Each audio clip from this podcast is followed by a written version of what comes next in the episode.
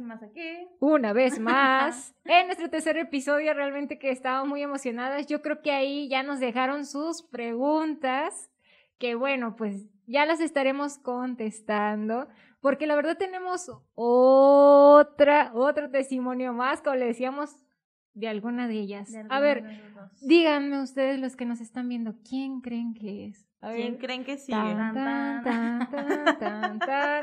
pues bueno, es ahora le tocó a nuestra hermana Ángela. es que ah, ya tocaba Ángela, ¿verdad? era su turno. Era su turno. Ya me toca, me toca. Así es. Y pues bueno, Ángela, cuéntanos de tu familia, Cuéntanos cómo, de dónde, de dónde es Ángela, de qué familia ¿De dónde vengo? ¿De dónde viene? ¿De dónde nací? ¿Dónde naciste? A ver, cuéntanos, cuéntanos. Pues aquí en Nuevo León. Muy bien. De, aquí somos, somos regiomontanos. Eh, yo provengo de una familia católica. Eh, tengo, soy la menor, soy la bebé de mis hermanos. Tengo dos hermanos mayores, soy la única mujer de, son dos hermanos y una mujer y mi mamá, y mi mamá y mi papá y ya. o sea que tú eres la consentida. Pues más o menos, yo diría que es más consentido el mayor. Mucha gente dice que es el menor, pero en mi caso, el mayor es el consentido. Pero eres la única mujer, ah. también deben de consentirte. ah, sí. Yo sé que sí. Yo sé que Sí, bueno, sí soy consentida, pero tampoco. Es, más el mayor. Como que, el primer hijo es como con el que aprendieron y con ese.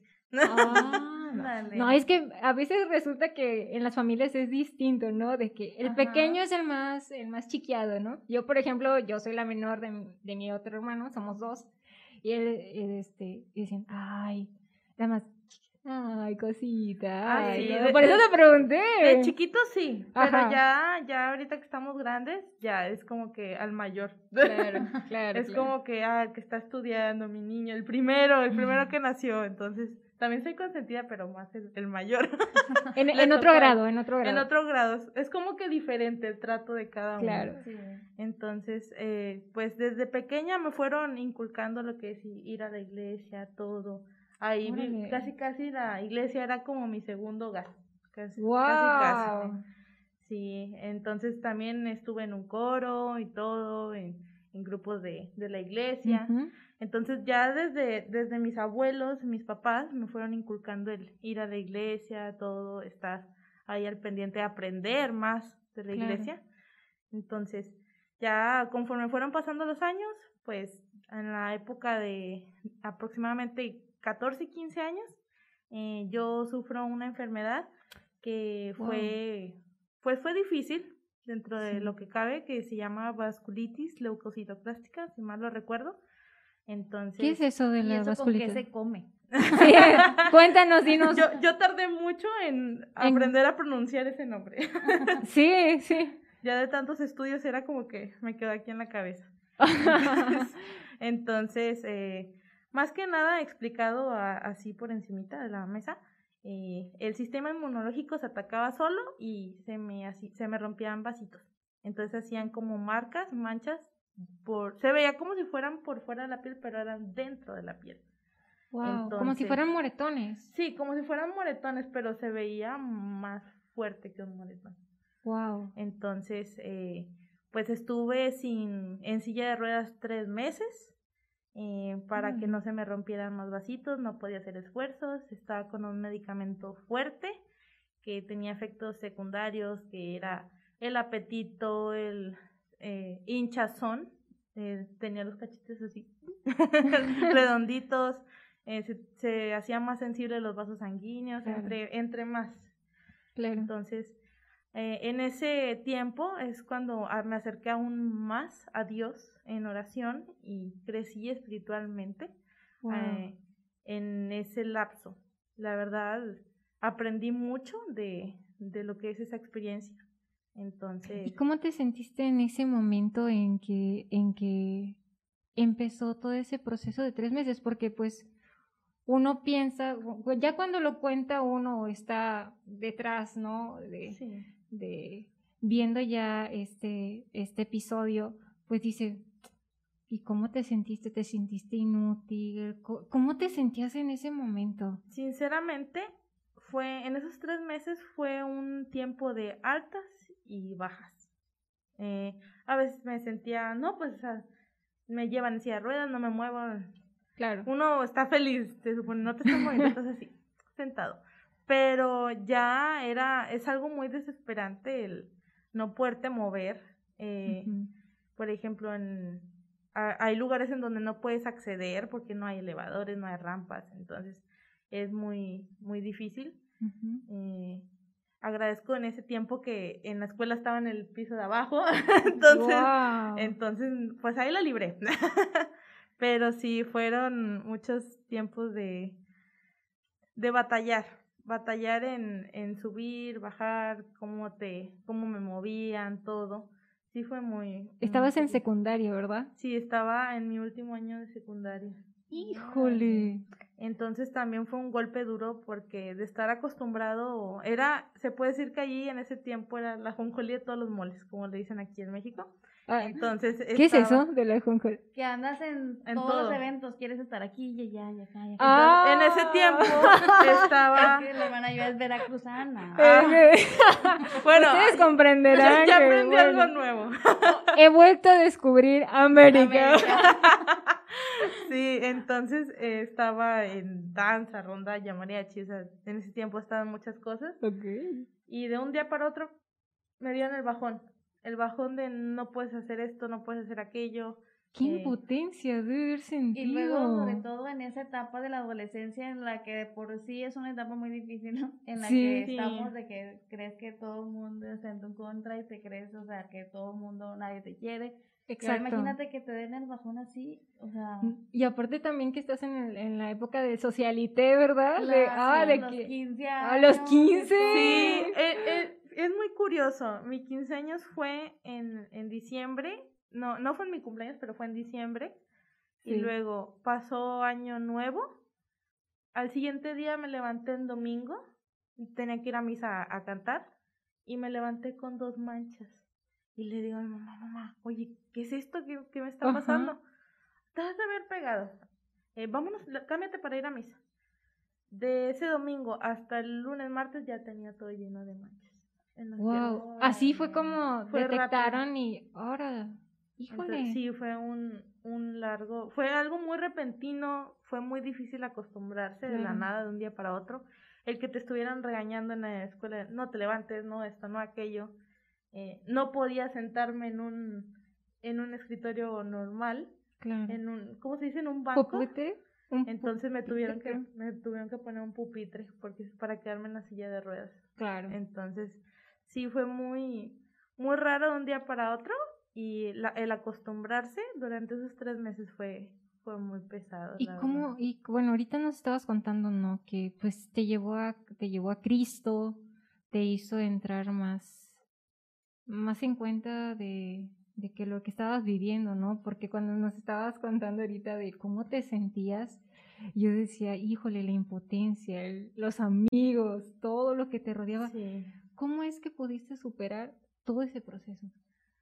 Fue un, un proceso, ahorita lo puedo decir, de años, porque ya después de, pues ya podía caminar y todo, seguía ese dolor, seguía ese pensamiento en mí que no había podido superar. Ahorita puedo decirlo mm. así a la cámara o tranquila, sí, tranquila, pero antes claro. me atacaba a llorar, llorar, llorar, eh, porque eh, se pierden amistades, eh, te das cuenta de lo que pasa, eh, de todo lo que sufriste y ahora verte de hace cinco años ahorita es como que ya, ya pasó, ya hice mucha oración, eh, en ese proceso para sanar completamente. Ya lo, lo cuento como un aprendizaje. Claro. Entonces sí, sí estuvo un poco pesado, muy pesado, no digo poco, muy pesado. claro, es que sí, híjole. ¿Y qué fue lo que más, o sea, como que lo que más aprendiste, porque también decías ahorita de que aprendí mucho después de eso, ¿qué fue así como que lo que más se te quedó o lo que más aprendiste de esa experiencia? Eh, en, esa, en ese tiempo, eh, muchas personas se alejaron como muchas se quedaron. Bueno, se puede decir, muchas se alejaron y los que son en realidad se quedan. Entonces, eh, en ese proceso te das cuenta de lo que pasa a tu alrededor, quiénes están, quiénes no. Y ahí te aferras más a la oración, cuando tocas fondo. Es donde, donde te empiezas a, a pensar, o como decía la, la, hermana en el anterior podcast, que estás solo. Claro. Estoy solo, nadie me quiere, ¿para qué estoy aquí? Esas preguntas una y otra vez en las noches, eh, en tu cabeza, como dice Santa Teresa, la loca de la, casa, ahí anda, es que, anda. Es que en las noches por el, por el dolor a veces no podía dormir, entonces me, podía, me ponía a pensar. Claro. Hubo una vez que no pude, nada más dormí 15 minutos y ese día no fui a la, a la escuela porque no había dormido nada, no podía. Entonces te pones a pensar todo eso y ahí es donde más debes de tener la oración y a Dios presente, la verdad. Eso, eso fue mi, mi clave para poder seguir, para poder sanar y poder llevar eso, eso adelante, superarlo. Entonces, sí me, me ponía en oración en las noches, en, eh, cuando llegaba de la escuela. O sea que podríamos decir que, que con esta enfermedad que tú tuviste, ahí fue siguiendo toda la semillita de, aparte de que encontraste que Dios en la oración fue tu fortaleza para seguir adelante, porque uno piensa, tres meses, o sea, nada, ¿verdad? Hay personas que están más años, pero aún así, la edad que tenías, o sea, el tiempo es bastantísimo, ¿no? Donde pasan muchas cosas en la mente, donde tú dices, ay, o sea, ¿qué está sucediendo de mi vida, no? Esas preguntas que tú te hacías y... A ver, ahora me surge otra pregunta. otra pregunta. Pregunta, pregunta. ¿Cómo es que seguiste descubriendo porque supongo que al tocar fondo, como tú dices, o sea, ¿cómo es que vas dándole más sentido a tu vida? Aparte de que Cristo estaba contigo, que realmente eso es una gran bendición. Claro. Que la verdad que muchos no tienen que decir, dicen, ¿a dónde voy? ¿A dónde voy? ¿A dónde voy? Y, pues a veces te vas, lamentablemente, por unos caminos que realmente no llevan a nada. Buscas amores y andas mendigando lo que sea por, alegría, por sentirte acompañado, por no sentirte solo, por sentirte así como que vales algo, ¿no? Y llega un momento en que pues dices, es que nada me llena, ¿no? Y pues tú tuviste la gran bendición de tener a Dios en tu vida y aferrarte más, pero ¿qué fue lo que más te fue llevando? Parte de la enfermedad que te fue dando ese, esa conciencia, ¿no? De qué es mi vida ¿Qué, qué, ¿Qué más fue lo que fue impulsando el descubrir el sentido de tu vida? Aparte de que desde, la, desde pequeña mi familia me fue inculcando como que la mentalidad de estás aquí por algo, de aquí Dios te está mandando, te está dando algo, algo tienes que hacer en esta vida. Y luego, eso me lo fui preguntando más en, en ese lapso de la enfermedad y ya superando todo, eh, sanando, eh, ahí fue cuando en 2019 decidí dar el sí al proceso vocacional. Tuve muchos llamados de, ándale, métete a un proceso, entra, o de parte de mi abuela, de mi mamá, de, ya métete al proceso, para que sepas. o sea, no de, ya, no de, no de ya vete, no, de, ándale, si ya tenías esa inquietud desde hace mucho, ¿por qué no entras de una vez? Claro. Entonces, ya decidí darle el sí en, 2019, que creo que fue por agosto. Entonces, tuve oportunidades antes, pero como que lo fui posponiendo de no, al rato, al rato, de después, no hay prisa. Así eran mis, mis excusas de no, después, ahí va a seguir el proceso. lo pone cuando sea. Oye, pero ¿Tú también tenías esa espinita como la hermana Yoga de ser religiosa o porque es el proceso? Digo, porque a lo mejor hay gente que, pues, que sí, que es el proceso. O sea, ¿tú también querías ser religiosa o por qué el proceso? O cuéntanos. ¿De, qué, ¿de qué era el proceso? no necesariamente el de, ah, quiero ser religiosa, ya. O sea, no, es un, es un largo caminar, sinceramente. Es, es entrar, eh, bueno, te inscribes, todo, etcétera. Entonces, eh, es un largo caminar en donde tú entras en, un, en oración, en una plática con Dios, ya íntimamente, ya, ya a fondo.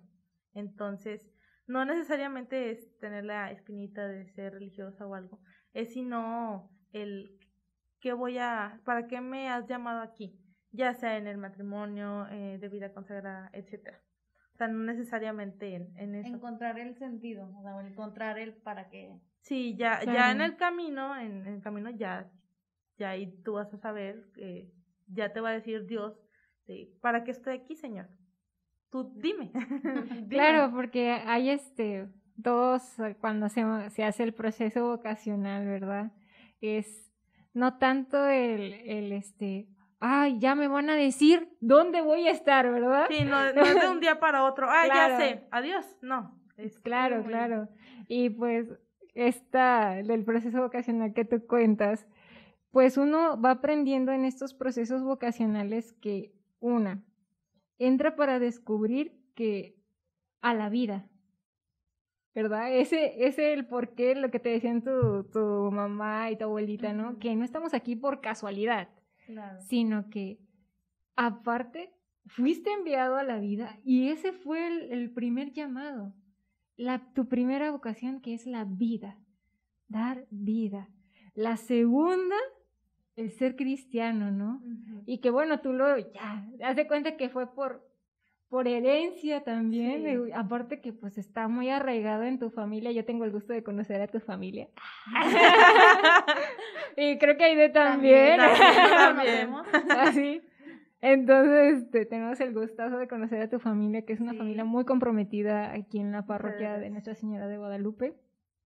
Y ese ser cristiano, ¿no? De llevar a Cristo a todas partes.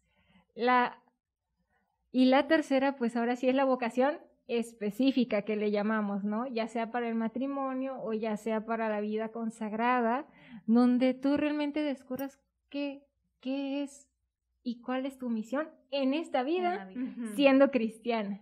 Efectivamente. Y bueno, ¿cómo fue? A ver, explícanos ese, esa experiencia. Ya, a gran... ya después de todo ese largo caminar, pues ya descubrí cuál es mi, mi vocación. Y no sé si quieren que se las comente. Claro, queremos saber. Ah, por favor, por favor. ¿Qué te dijo Dios?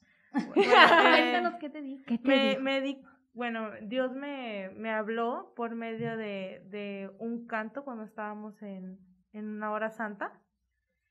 Y lo, lo supe cuando me ataqué a llorar. A llorar. Y, y sin, yo decía, ¿por qué estoy llorando? Oh. Lloré, lloré, lloré, lloré. Lágrimas, lágrimas. A mares, casi, casi. Y ahí fue cuando me di, y me estuve preguntando de, Señor, ¿para qué, para qué me quieres aquí? ¿Para, ¿Para qué te puedo servir yo a ti en esta vida? Y fue cuando me ataqué a llorar y supe cuál era mi vocación, que es el, el matrimonio. ¡Órale! y fue difícil el, el, aceptarlo porque a veces, no sé, pues, bueno, uno se idealiza no con el matrimonio, pero el decir, sí, este, mi vocación es el matrimonio. No, no, fue difícil ya que eh, en, ese en ese caminar eh, tú te vas preparando ya a, a, las, a las posibles respuestas. Entonces, aparte, pues, ¿para qué? Bueno, yo en, mi pensamiento no, no batallé porque es algo que me va a hacer feliz toda mi vida. Entonces, wow. ese sí completo, yo sé que es lo que, lo que Dios quiere para mí es lo que me va a hacer feliz para toda mi vida. Claro.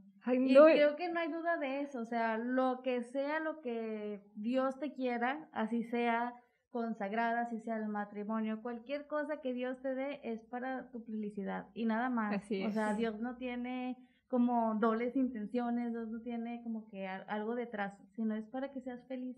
Sí, como hoy te digo que sí, mañana te digo que no y a ver, ¿qué onda? Y voy a mover tu vida así como un títere, no. No, realmente que no, que Dios te enriquece totalmente toda tu vida y que le da ese sentido, esa plena felicidad.